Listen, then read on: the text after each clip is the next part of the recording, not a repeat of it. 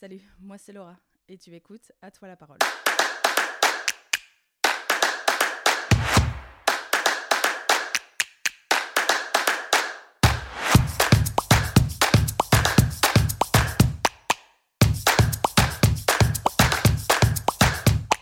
J'ai toujours aimé ma ville, j'ai envie de la mettre en avant et en mettant en avant ce qu'elle a de plus précieux selon moi, c'est-à-dire ses habitants. Nombreux et nombreuses sont les atois qui ont un projet qui les fait vibrer, un souvenir familial, une anecdote à partager, qui a eu un impact positif sur la ville. Bref, ils ont simplement une histoire à raconter. Aujourd'hui, c'est Jérémy Morio qui est mis à l'honneur. Un artiste complet car il sait aussi bien chanter, danser, mais surtout faire de la comédie. Nous, c'est son plus fidèle personnage. Vous l'avez peut-être sûrement déjà vu passer sur Facebook ou sur YouTube, où il adore raconter un peu ce qui se passe en ville sur un ton humoristique, tout en parlant patois. Vous avez peut-être aussi entendu parler de Jérémy lors de ces fameuses Zumba du Casse du lundi, qui rassemblent les gens devant l'hôtel de ville pour euh, une petite danse euh, tous ensemble. Alors je vous laisse sans plus attendre découvrir Jérémy Morio. Sur ce, je vous souhaite aussi une bonne Ducasse.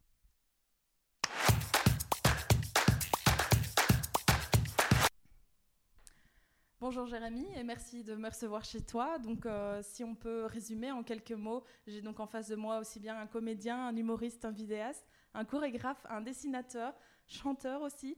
La liste est longue, mais d'abord, qui es-tu vraiment, Jérémy Morio? Euh, Bonjour Laura, ben, donc je suis Jérémy Morio, euh, ah, je dirais un artiste, on va mélanger tout ça, on va dire un artiste originaire de Hatt. Je suis euh, né à Hatt, j'ai grandi ici, je suis allé à l'école ici, j'ai fait toutes mes études ici à Hatt, même euh, supérieures. Et euh, puis je suis parti vivre à Bruxelles, mais je suis un, un- un vrai à toi, un vrai, un vrai. Et, euh, la, et- la ville te manquait? La ville me manquait, Bruxelles me fatiguait un peu euh, parce qu'il y avait trop de monde et j'avais besoin de quelque chose de plus calme. Et donc je suis revenu à Hatt pour retrouver ça et retrouver mes amis et retrouver un peu ma famille aussi, euh, que je ne voyais pas si souvent parce que Ouais. ici à Hatt, les gens trouvent que Bruxelles c'est loin. Pas mine de rien. Donc, pour revenir un peu sur ton parcours, il y a 4 ans déjà, euh, tu lançais tes premières vidéos Facebook et YouTube. J'ai commencé il y a 4 ans en effet, euh, un peu par hasard. Donc en fait, euh, bah, je raconte toujours la même histoire, mais on va la, on va la raconter encore. Euh, donc en fait, je participais à un marché du casque qui se donnait euh, par rénovation de cortège euh, à l'esplanade. Oui. Et euh, je participais avec une amie et euh, on s'était dit tiens, on va pour dire qu'on est là, on ferait pas une vidéo, chacun de notre côté, où on se répond un peu en fait. Et donc euh, je dis bah ouais, bonne idée. Et donc on a fait cette première vidéo qui était en patois, où je disais bon, c'est bien fait. Et euh, le jour du marché, mais les gens ont adoré. M'ont dit ah cette vidéo était vraiment super comique, tu devrais en faire une autre.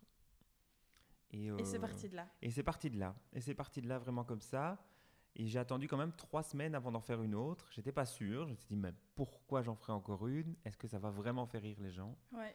Et, euh, et j'ai bien fait parce qu'en fait, on- la première avait fait 5000 vues, la deuxième, elle a fait 30 000. Et je me suis dit, ah, je crois que les gens aiment bien. Ouais. tu, tu tiens quelque chose. Ouais, Ouais, en 4 ans, bah, comme, tu le dis, les, chiffres grimpent, les chiffres montent pour arriver à presque 100 000 vues sur YouTube, euh, pour presque 1000 abonnés, je vais dire. Sur Facebook, là, tu, tu, tu, à 11 000, Instagram 2000. Un véritable influenceur, en fait.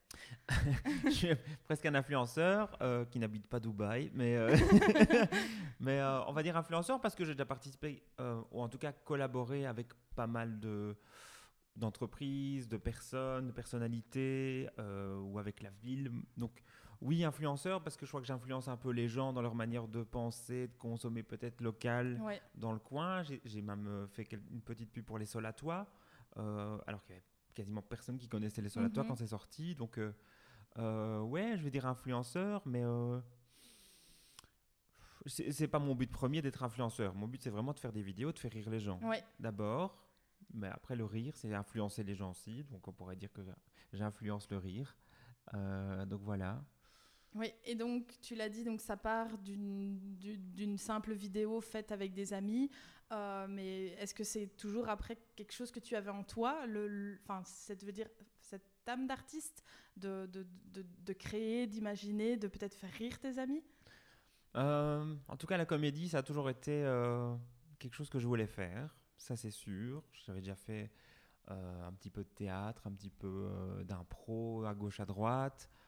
À l'école, on faisait plein de spectacles, on écrivait des pièces. on avait toujours envie de faire des, choses. J'ai mhm. toujours envie d'être sur scène.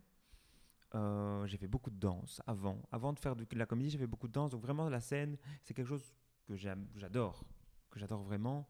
Et la comédie est venue après, mais ouais, on va dire que c'est quelque chose que j'ai toujours voulu faire. Après, les vidéos, pas forcément, parce que il y a dix ans, on parlait pas du tout de faire des vidéos. Euh, à part, euh, oui, on regardait Cyprien, on regardait euh, Norman ou Squeezie, eux faisaient des vidéos et on s'imaginait pas à un moment donné aussi passer le cap. Ouais. Je crois en Belgique, c'était très très rare ceux qui commençaient là-dedans. Mhm. mais donc, ouais, il y a quatre ans, là, je me suis dit, oui, ça, j'ai vraiment envie de faire. Et c'est une manière aussi de tester un peu le public et de se dire, est-ce que je vais vraiment faire rire les gens? Oui. C'était une, bah, c'est une manière un peu moins trash de, de s'affronter devant le public. Oui. Voilà. Et puis peut-être une espèce de barrière, le fait qu'il y ait l'écran, je vais dire, pour te protéger. C'est ça, c'est une barrière. On se protège et euh, bah, on évite. Après, on évite pas grand-chose avec les réseaux sociaux. Non, mais bon, comme on dit, il y a qu'à couper le téléphone et on les voit plus. c'est ça, exactement. On les voit plus et donc c'est tout. Mais donc c'était vraiment une bonne manière pour commencer. Ouais, oui. Une particularité, si je peux dire, c'est que tu fais tes vidéos en patois. Euh, mm. Est-ce que c'était une volonté ou est-ce que c'est aussi juste parce que tu t'es pris au jeu comme ça dans la première vidéo? C'est vraiment, ouais, je me suis pris au jeu. Et, euh, et je me suis dit que c'était vraiment quelque chose de. Euh, je crois quelque chose qui manquait aux gens. Le, le fait d'entendre du patois. C'est vrai que sur les réseaux à ce moment-là, il n'y avait personne, je crois, qui faisait des vidéos en patois. Non. Euh, même d'ailleurs, je veux dire, même à Liège ou même euh, ailleurs. Et euh, en fait, quand j'ai fait cette première vidéo, j'ai ressenti que les gens se sentaient attachés soudainement à quelque chose. Ils se dit tiens, ça me rappelle vraiment plein de choses. Les gens, ce jour de ce marché, m'avaient dit on dirait ma grand-mère, on dirait mm. ma marraine, on dirait ma tante. Et je me suis dit oui, c'est vrai que ça rappelle plein de choses aux gens. Et donc je me suis dit oui, il faudrait faire, faudrait continuer. Oui. Surtout qu'on dit aussi que le patois est une langue qui se perd. Euh, c'était aussi une manière de, de, ramener le patois vers les jeunes ou les moins jeunes, ou enfin, ouais, en tout cas aux oreilles. C'est clair, en tout cas aux oreilles. Euh, après, je crois, j'ai l'impression qu'aujourd'hui, je ne sais pas si c'est grâce à ce que j'ai fait ou si c'est un effet de mode, mais j'entends de plus en plus de jeunes qui utilisent des mots de patois dans leur manière de parler, et ça, je trouve ça génial. Donc, je crois que c'est une langue qui revient un petit peu, en tout cas dans le coin ici. Ouais. J'en entends, j'entends vraiment beaucoup de gens parler comme ça. Euh, et donc, euh, oui, oui, oui, vraiment, c'était vraiment pour euh, essayer de relancer le patois. J'avais remarqué aussi qu'à la Ducasse, par exemple, quand il y a le, il y a toujours un petit sketch au Vêpres, les gens comprenaient quasi pas, en fait, ce qu'ils oui, disaient. Oui, c'est pour ça qu'ils ont ajouté les, les, les sous-titres. Les sous-titres. et donc, je me suis dit, bah ouais, il faudrait peut-être en fait trouver un moyen pour remettre ça dans l'oreille des gens et qu'ils comprennent un peu ce qui se passe à hâte. Et il y a plein de gens aussi qui, qui parlent patois au quotidien et que qui sont peut-être incompris parce qu'on les comprend pas et qu'on se moque d'eux. Et je crois, que, je crois que ça a aidé aussi à ce que bah, y ait peut-être une, meilleure compréhension de, de, ce langage qui n'est pas vulgaire, qui n'est pas euh, euh, qui n'est pas médiocre, qui n'est pas un sous-français. En fait, c'est du vieux français, donc euh, on était là avant eux. est-ce que c'est aussi quelque chose que tu as appris sur le tas ou est-ce que c'est quelque chose enfin, que tu as toujours connu dans le sens tu as été élevé en patois? J'ai été élevé par mon père parle, ne parle quasiment que patois.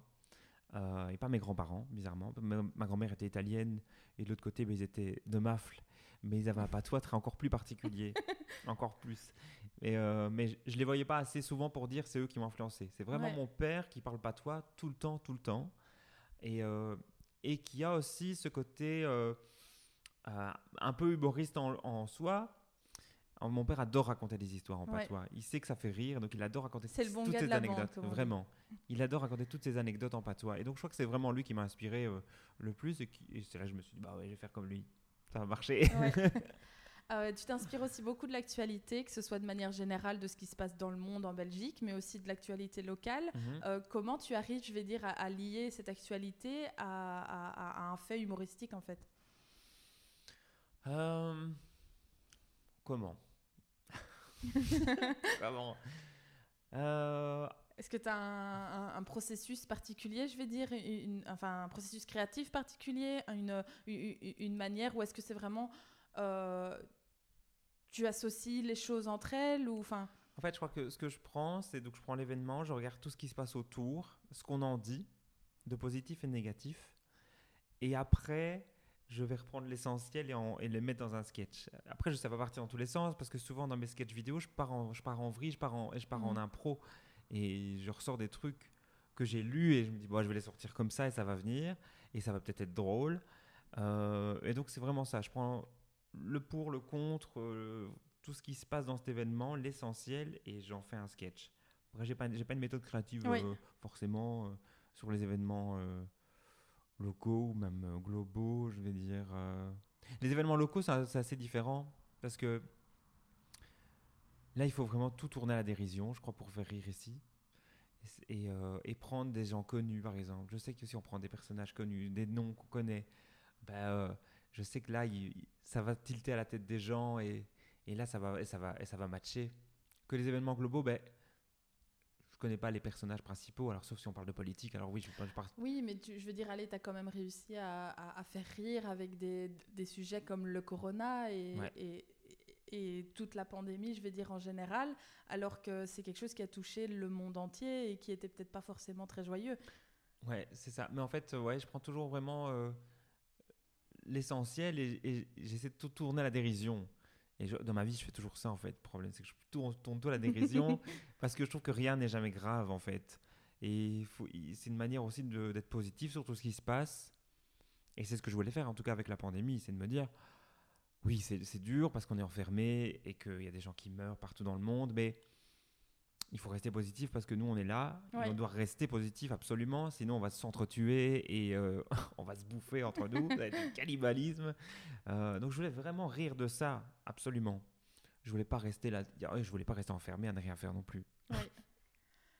Euh, on peut voir aussi plusieurs personnages naître, si je peux dire. Euh, nous étant le plus connu, Madame qui, euh, Marraine qui pique, pardon, mais d'autres encore à découvrir dans tes spectacles. Comment es-tu venu, je veux dire, à créer ces personnages et, comment associes-tu, ben voilà, ce sujet, c'est plus pour celui-là et, ce- et cet, autre sujet Est-ce que c'est plus au feeling ou enfin? Ben, en fait, au départ, donc il y a eu toujours nous, nous est resté là pendant très longtemps. Il y avait que lui. Et puis quand j'ai fait Marraine qui pique, euh, je ne sais pas plus sur quel sketch j'ai commencé avec elle, mais j'avais vraiment envie de faire un personnage féminin. Euh, mais qui soit féminin, mais pas trop, qui garde cette barbe. Je voulais pas me raser, je voulais Ouais, qu'elle ouais, ouais. soit trop, trop particulière. Et, euh, et c'est comme ça qu'elle est arrivée. Je trouve qu'il faut- il y avait, rien de spécial. Je voulais juste faire une femme. Et euh, je trouvais que le terme de marraine qui pique sonnait bien. Comme ça, je pouvais garder cette barbe. Et les autres personnages, ben, ils ont été créés en spectacle et on a créé autour de ça toute une.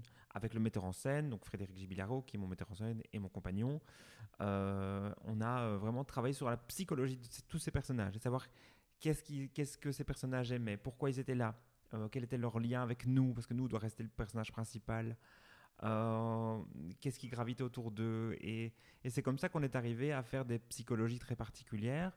Et c'est comme ça que je me dis, bah, ce sketch-là va mieux avec, avec lui, avec elle. Mhm. Par exemple, le personnage de Tatiana, qui est le dernier qu'on a créé, euh, qui est la moucronoise, qui parle comme ça. Euh, elle a été inspirée d'une, de ma cousine qui est, qui est ch'ti et qui parle comme ça. Euh, qui s'appelle pas Tatiana, mais maintenant elle se surnomme Tatiana elle-même. Euh, elle, elle, c'est une c'est une démonstratrice. Elle fait des démonstrations Tupperware, H2O. Donc tout ce qu'il y a à démontrer, ce sera elle, de toute façon. Ouais. Peu importe quoi. Euh, bah, Francis, c'est l'oncle de nous. J'en parlais dans une vidéo, mais j'avais jamais imaginé de le faire vivre. Donc maintenant, il vit. Et c'est un personnage qui est euh, complètement gaffeur, qui veut draguer des femmes, mais qui n'y arrive pas. et et, euh, voilà. Et puis il y a l'instit. L'instit, c'est vraiment, c'est, vraiment inspiré de toutes les instits que j'ai connues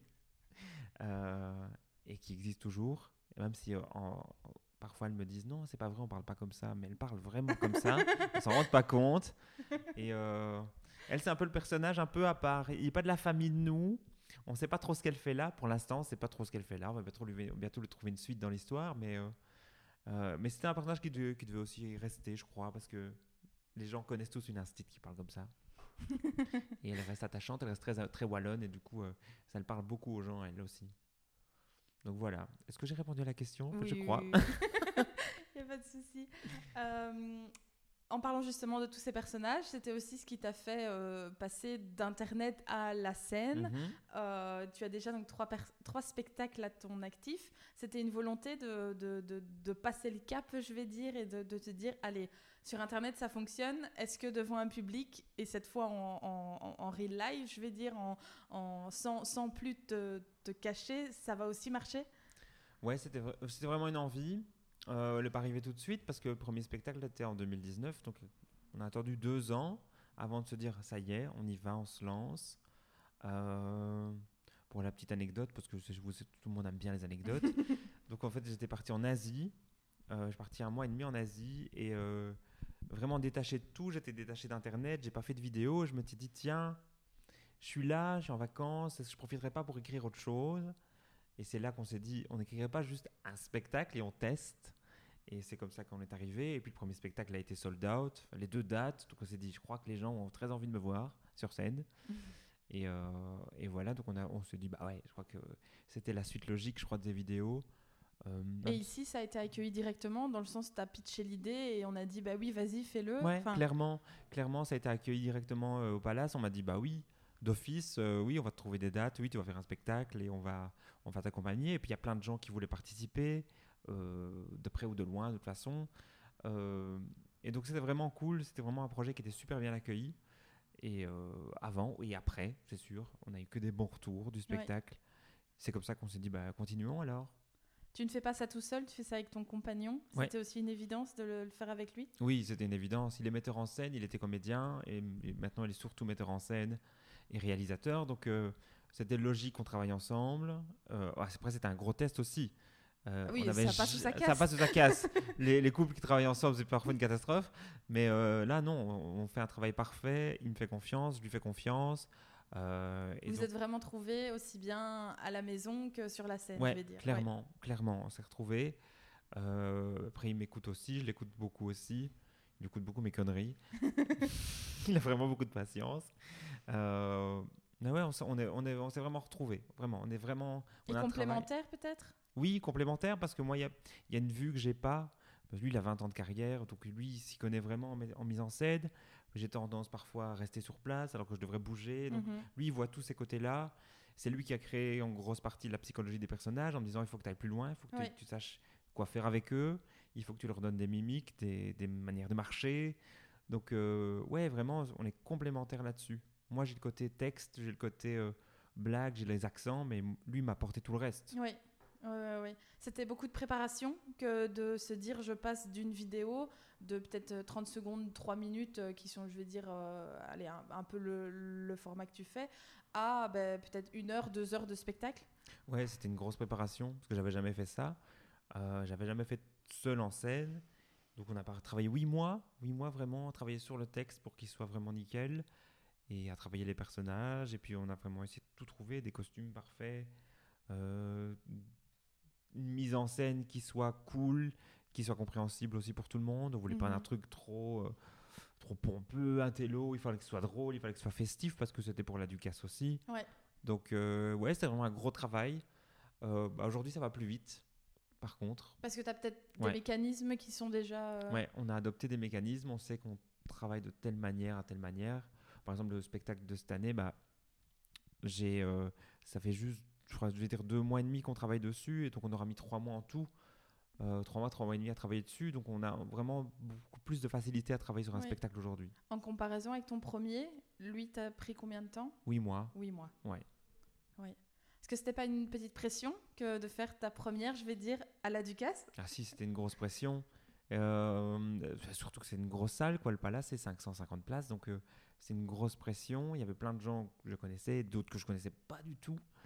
Euh, et donc c'était vraiment se dire, est-ce que les gens vont pas croire que je, je vais remplacer? Parce qu'avant, il y avait la Riguette qui Oui. faisait des spectacles à Ducasse. J'avais aussi cette pression-là en me disant, est-ce que les gens vont croire que je veux le remplacer absolument?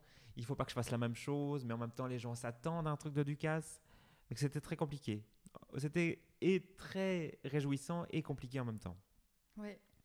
Mais euh, le résultat était vraiment positif et les gens ont adoré. Donc c'est vraiment, on s'est dit. En, tout cas, ça ne t'a pas fait peur et tu as réitéré. Ouais, j'ai réitéré. On va réitérer cette année. L'année passée, ben voilà, c'est tombé à l'eau. Euh, mais on réitère cette année. Et donc on verra bien si, si cette évolution va encore plaire aussi. Ouais. Euh, tu, tu, ne fais pas que des spectacles à hâte, tu exportes aussi, si je peux dire, euh, ton, ton spectacle ailleurs, en Belgique, mais tu as été aussi jusqu'à la Cité Ardente. Est-ce que tu t'attendais à avoir un, un, un, allez, un, succès, je vais dire, un peu plus euh, national et pas juste local? Hmm, Pas trop. En tout cas, avec les vidéos en patois, je m'attendais pas du tout à ça. Ouais. et c'est vrai que quand j'ai rajouté Marine Kipik, qui était le premier personnage qui parlait français, parlait plus en patois. Là, j'ai remarqué qu'il y avait quand même beaucoup plus de gens d'ailleurs, en tout cas de Wallonie ou de Bruxelles, qui suivaient vraiment pas mal.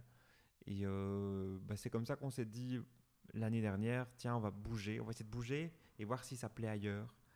Et euh, Liège n'était pas forcément un public que j'avais déjà conquis en vidéo. Oui. Parce que c'est, il y a tellement d'humoristes à Liège, en fait, que bah, je, je suis pas passé, euh, je suis passé inaperçu quoi. En tout cas, à Liège. Et euh, bah, les retours ont été vraiment chouettes. C'était une toute petite salle, mais qui a été euh, quasi complète les trois soirs. Donc euh, les gens étaient vraiment contents, étaient contents d'entendre des accents qu'ils connaissaient pas, parce que ah, c'est pas connu à Liège du tout, les gens ne connaissent pas. que nenni. ah, que nenni, hein. nenni à Liège, je connais pas. donc on est vraiment hyper bien accueillis. Normalement, on y retourne. on n'a pas encore de date précise, mais on y retourne, donc c'est que vraiment ça a plu.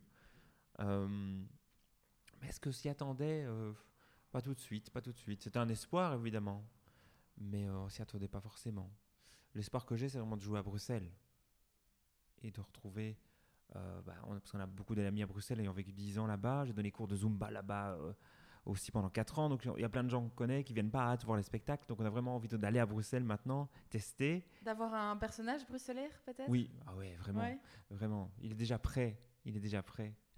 Euh, inspiré par mon ex-proprio. Euh, mais après, c'est aussi difficile de faire un, un, un bruxellaire parce qu'il y a beaucoup d'humoristes aussi qui font des bruxellois déjà. Il y a Pablo Andrés qui fait, euh, qui fait Jérém Floquet qui est un uclois incroyable. La Jean Verhagen qui est un, vrai bruxellaire. Il y a. je ne sais plus son nom. Bug de nom. Donc voilà, il y a déjà des, des, humoristes qui font des, des personnages bruxellois. Donc il faudra trouver le bon qui n'existe pas encore. Oui, c'est ça. Et qui, qui pour pas qu'on te dise que tu copies. Ou... Ouais, c'est ça. C'est ça, parce que ça déjà, on, parfois on me disait que je copiais ou Guillaume parce que je faisais des vidéos, ou je, prends, je copie François Pirette parce que je prends des personnages du coin, et en même temps, bah, c'est des inspirations. François Pirette a été, j'ai toujours regardé tout petit, il était ma première inspiration tout petit, avec Ali Kaku. Euh, donc d'office, on va retrouver des, choses qui ressemblent à François Pirette, mais mhm. je copie pas. J'ai pas du tout envie de copier. Euh, je crois qu'on a tous un univers très particulier. On a tous, euh, tout est inspiré de tout ce qu'on vit. On vit personne ne vit la même chose. C'est ça. Donc voilà, je, copier, je veux pas, mais de toute façon, on retrouvera des semblances. Est-ce que c'est quelque chose que tu appréhendes Qu'on te dise un jour, ça c'est un plagiat de ou une pâle copie de bah, Plagiat, j'aurais pas envie. Ça voudrait dire que j'aurais plus d'inspiration du tout parce que j'aurais fait la même chose pas le copie, tout ça. après, je m'en fiche. Euh, ça, je, je, supprime ce genre de commentaires et ce genre d'idées. Euh, je m'en fiche un petit peu. Au final, tu te dis, tu l'as fait à ta sauce. Ouais, ouais. Je, je, sais que ce sera jamais la même chose que quelqu'un d'autre. On va toujours trouver des, des références ou des, mhm. comparaisons. Les gens adorent comparer. On le voit, euh, pas forcément avec les humoristes, mais avec les chanteurs. On dit toujours, elle ressemble à machin. Elle ressemble à Madonna, elle ressemble à Lady Gaga, elle fait la même chose, alors que c'est des artistes qui font complètement autre chose. Ouais. Mais ils sont inspirés d'office, mais euh, les gens aiment bien comparer, c'est tout. Comme à hâte, on compare à monstre, on dit toujours que c'est mieux à hâte, alors qu'il n'y a rien à voir. mais c'est mieux à hâte. c'est mieux, on va pas le dire. Euh, on le remarque aussi, mais tu as, tu as un amour particulier pour la Ducasse. Mhm. Euh, donc, en plus de tes spectacles, tu, tu lances chaque année une Zumba Ducasse. Mhm. Euh, pas si facile que ça à apprendre, mais qui, qui, qui, amène quand même euh, un, un, un, flash mob, si j'arrive à le dire, le, le, lundi sur la place. D'où est venue l'idée, un peu folle, je vais dire. et alors, comment penses-tu avoir réussi à fédérer autant, autant de gens au concept? Bah, L'idée est venue euh, du fait que donc j'ai été professeur de Zumba pendant 4 euh, ans à Bruxelles, donc c'était super sympa. Et puis voilà, je suis passé à autre chose. Mais quand je suis revenu à Hatt, je me suis dit, euh, tiens, Ça te manquait un peu. Ça me manquait un peu, un peu de danser. Euh, donc j'ai recommencé à donner cours de danse, mais je me suis dit, tiens, il, faut, il faudrait faire un truc à la Ducasse, je sais pas quoi, je sais pas quoi. Et euh, j'avais envie de faire surtout une vidéo très particulière. J'avais pas envie de faire un sketch sur la Ducasse. Et donc je m'étais dit, il faut que je trouve une idée. Et en fait, il y, y, avait une chanson des cours de Zumba que je donnais qui a une espèce de résonance fanfare. Et je me dis, tiens, et si je changeais cette chanson sur une chanson de Ducasse? Et j'ai testé, et euh, en fait, j'ai testé un enterrement de vie de jeune fille. Euh, C'était des gens qui, qui me suivaient. Euh, euh, je faisais déjà un peu de vidéos et qui me suivaient un petit peu, qui m'avaient dit tiens, on ferait bien pour son enterrement de vie de jeune fille une heure de Zumba, mais sur des airs de Ducasse. Trop bien. Et je dis bah alors génial, parce qu'on va tester un truc. et c'est comme ça qu'on est arrivé. Ouais. Et l'idée est arrivée, je dis, ah, cette choré donne bien. C'est comme ça que c'est arrivé. Et puis je me dis, ben, on va faire un flash mob en fait. Ce serait vraiment trop cool. Et je me suis lancé comme ça à l'aventure, sans demander aucune autorisation, sans prévenir personne, à part les gens qui me suivaient. Je me dis, voilà, venez à l'hôtel de ville, je serai là. Et, euh, et je savais pas si les gens allaient venir. Mais les gens ont totalement suivi le délire. Oui, parce qu'il publiait aussi en disant on a répété, on ne connaît les pas. Euh. J'avais reçu des vidéos, des gens qui avaient répété, parce que j'avais dit tiens, filmez-vous et envoyez-moi les vidéos. Et des gens qui répétaient, il y a eu des porteurs qui ont fait. Oui, j'allais dire des, des, porteurs aussi. Ouais. Euh, au souper de Bayard, ils l'ont tous fait pendant le souper, ils étaient 100 à danser là-dessus. Je dis bon, je crois que là-dessus, on va, on va y avoir du monde, mais je m'attendais pas du tout à ce qu'il y ait, je sais pas combien de personnes il y avait le, lundi de la Ducasse. 200, 300, j'en sais rien. Il y avait beaucoup de monde. Ouais. Et euh, je me suis dit, bah, l'année prochaine, on recommence. Après l'année passée, évidemment, il n'y a pas eu. Cette année, je ne sais pas du tout. Je ne sais pas du tout ce qu'on pourra faire. C'est une Ducasse particulière, donc je ne sais pas du tout si euh, je me lancerai à refaire une chorégraphie. En tout cas, elle n'est pas prête du tout s'il faut refaire une, donc c'est un peu en retard. Mais euh, je crois que cette année, ça va être encore difficile parce que je sais que le lundi, la Ducasse, il n'y a peut-être pas forcément de fanfares qui pourront venir. Et sans fanfare, je ne le ferai pas. Donc, donc voilà, on verra. Ça va être l'année prochaine ou un autre moment, on verra bien. Euh, euh, tu vas donc, euh, tu le disais cette année, relancer un, un nouveau spectacle pour, pour la Ducasse. Bon, même si cette Ducasse est un peu différente, comme tu le disais à l'instant, qu'est-ce qu'on peut attendre pour ce spectacle, je vais dire? Mais le spectacle, euh, donc euh, Je ne suis mieux mort, c'est un, spectacle que j'ai voulu euh, inspirer du Covid évidemment, de, toute la pandémie, de la situation qu'on a vécue pendant 18 mois, et qui mélange aussi la Ducasse. Donc je veux vraiment un, spectacle qui rit, bah, qui continue en fait, sur les vidéos qu'on a faites, et qui on continue à en rire, à se moquer de ce virus et de se dire, ben voilà, c'est pas grave, il s'est passé plein de choses, il faut qu'on en rigole parce que c'était vraiment très drôle. Et, euh, et, je voulais un spectacle qui, qui parle encore plus de Ducasse que le précédent. Le précédent, c'était un petit peu inspiré, c'était léger. Et ici, je voulais vraiment un truc, je crois que c'est moitié-moitié. Moitié Covid, moitié Ducasse. Et euh, faire participer quasiment tous les personnages à cette idée. Donc c'est un spectacle un peu, euh, ouais, un peu en, Alphenalf, on va dire à Bruxelles. un spectacle particulier. Il y aura tous les personnages. Il y a une mise en scène qui est très très spéciale aussi. Euh, il y aura de la chance. Enfin, il y a, y a eu hier. Hein. Euh, il y a eu de la chanson, il y a de la danse, euh, il, y a, y a de la vidéo toujours. il y a des remixes très particuliers. Donc, ouais, c'est un spectacle bah, qui reprend un peu tout ce que j'aime bien. Vraiment tout. Tout ce que j'aime bien et tout ce qu'on a vécu pendant un an et demi. Surtout. Mais l'idée, c'est de se dire maintenant, ça y est, on refait du casse ça suffit. C'est reparti. c'est reparti. Même si c'est particulier toujours, mais ce spectacle, il ressemblera, à mon avis, à cette Ducasse. Il sera particulier. Ouais.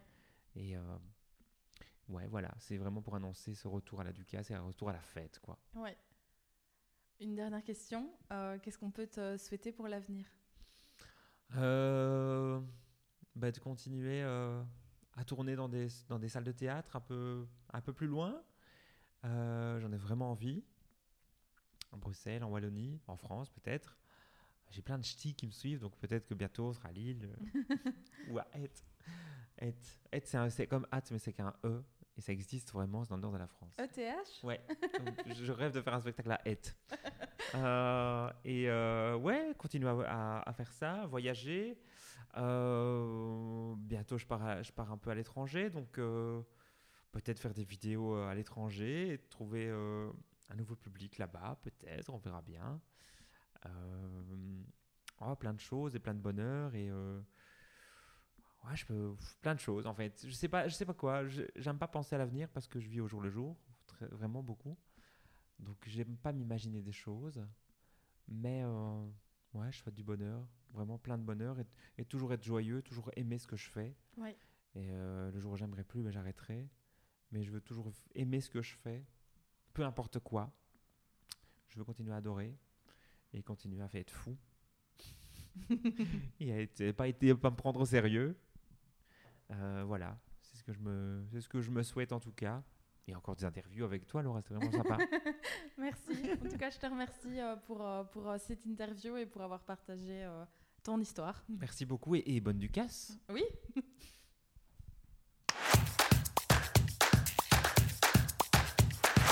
Si tu as aimé le podcast, n'hésite pas à le partager ou à laisser un commentaire ou une note sur 5. Ça permet de faire vivre le podcast et de le faire connaître à plus de monde chaque semaine. Pour ne rien manquer, je t'invite à suivre la page Facebook ou le compte Instagram À toi la parole. À bientôt pour découvrir d'autres à toi et d'autres histoires.